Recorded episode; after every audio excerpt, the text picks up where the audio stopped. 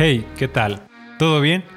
Soy su conductor, Esteban Amestegui, y Subversivo es un podcast que pretende abrir una conversación sobre temas actuales y controversiales que lamentablemente son evadidos dentro de la iglesia.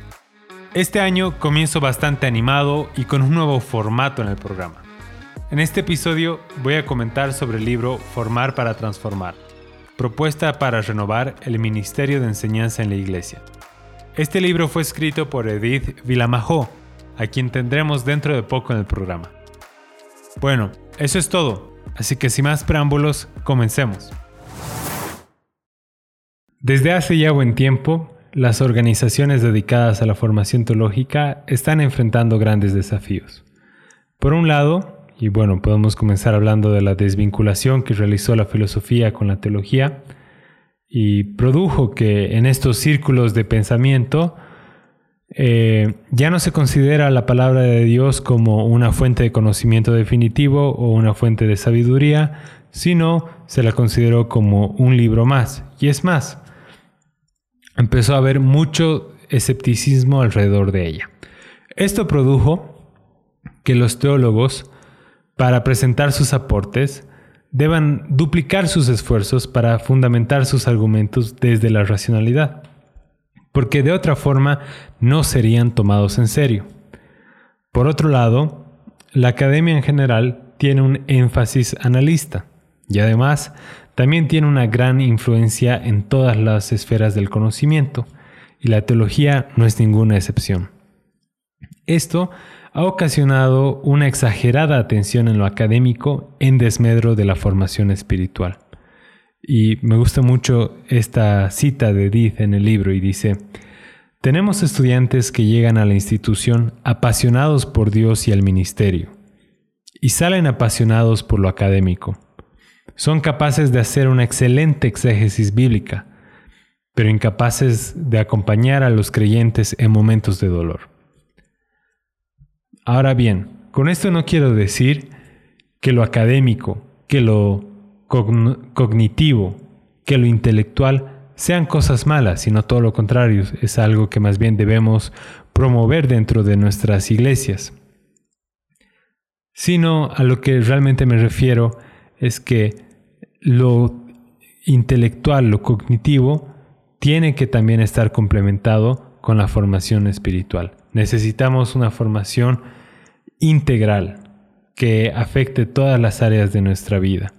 Y en ese sentido, el ejemplo que hay de las personas que necesitan acompañar a los creyentes en sus momentos de dolor, es necesario tener inteligencia emocional para eso. Y en ese sentido va esta crítica de la falta de formación espiritual dentro de estos centros de estudios teológicos. Ahora bueno, si tú eres latinoamericano como yo, puede que incluso te parezca raro escuchar que centros teológicos le den un énfasis exagerado a lo académico, porque la verdad en muchos de nuestros países y ciudades los seminarios bíblicos tienden a tener una relación poco saludable con sus denominaciones. Lo que quiero decir es que están más ahí para reforzar los dogmas y tradiciones que para formar espiritualmente a los individuos y ni qué decir de desarrollar su pensamiento crítico. En todo caso, puede que aquí vivamos la otra cara de la moneda sobre los problemas que aquejan a la educación teológica. Pero bueno, para aclarar un poco esto del énfasis exagerado en lo académico, permítanme contarles una historia. El año pasado estaba leyendo el boletín de oración de la organización para la cual trabajo, y una de las peticiones de oración era por la conversión de un pastor en Alemania. Lo tuve que leer dos veces. La conversión de un pastor. Y por suerte un colega mío me explicó que en Europa el nivel de secularidad es tan alto que hay hasta pastores dirigiendo iglesias que todavía no han reconocido a Jesús como su Señor y Salvador. Realmente es el otro lado del espectro cuando hablamos de eh, secularidad y bueno, acá tendemos a cierto fundamentalismo. Pero bueno, explico todo esto para comprender mejor el contexto que le dio origen a esta obra. Si bien este libro parte de la investigación sobre la relevancia de la educación teológica formal, su objetivo es invitar a la reflexión crítica en cuanto a la forma en que se ejerce la educación, no solamente en estos contextos más formales, sino especialmente en los contextos del día a día y de la iglesia local en general.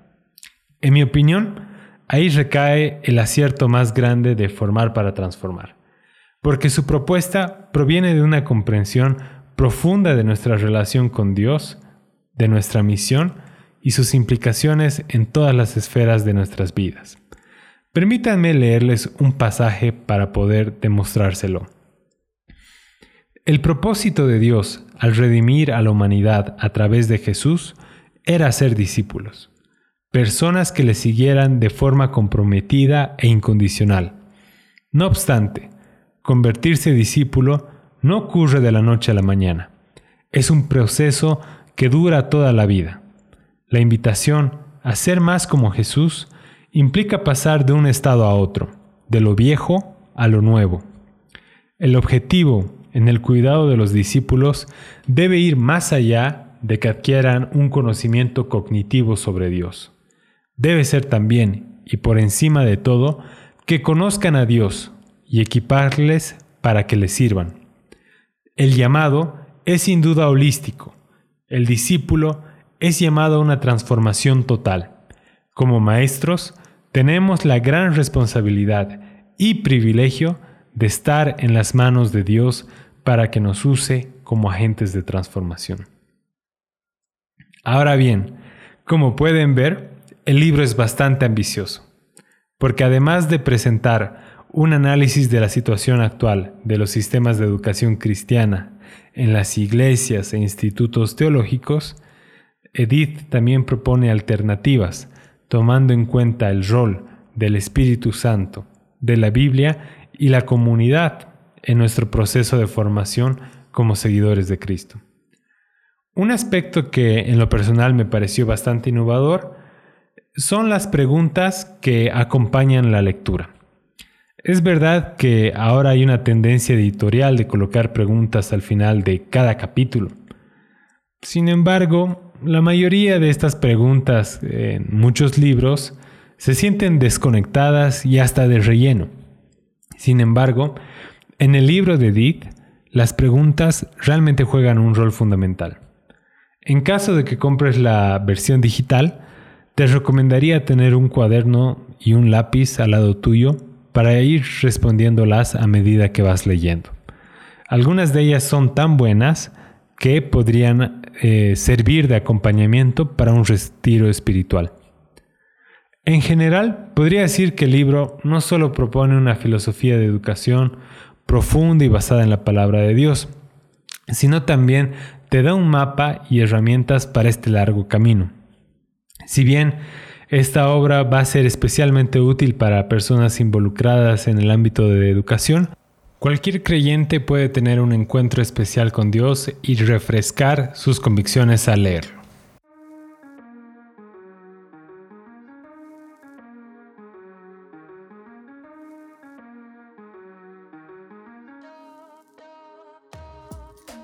Hey, espero que hayas disfrutado el episodio de hoy y vayas a leer Formar para Transformar. Realmente te lo recomiendo. Espera muy pronto la segunda parte donde entrevistaremos a Edith Villamajó, la autora del libro. Por cierto, ¿te gustaría enterarte de los nuevos episodios que lanzamos y recibir contenido exclusivo gratis? Puedes suscribirte al boletín de Subversivo y recibir un correo personal mío cada semana. Prometo no llenarte de spam y solo compartir cosas buenas. Quién sabe, hasta podría ser de los primeros en leer el primer libro digital que escribamos. Además, puedes cancelar tu suscripción cuando quieras. Nada que perder y todo que ganar. Así que ve a zenfox.com barra subversivo. Repito, zenfox.com barra subversivo y forma parte de nuestra gran comunidad. Un abrazo fuerte y hasta la próxima.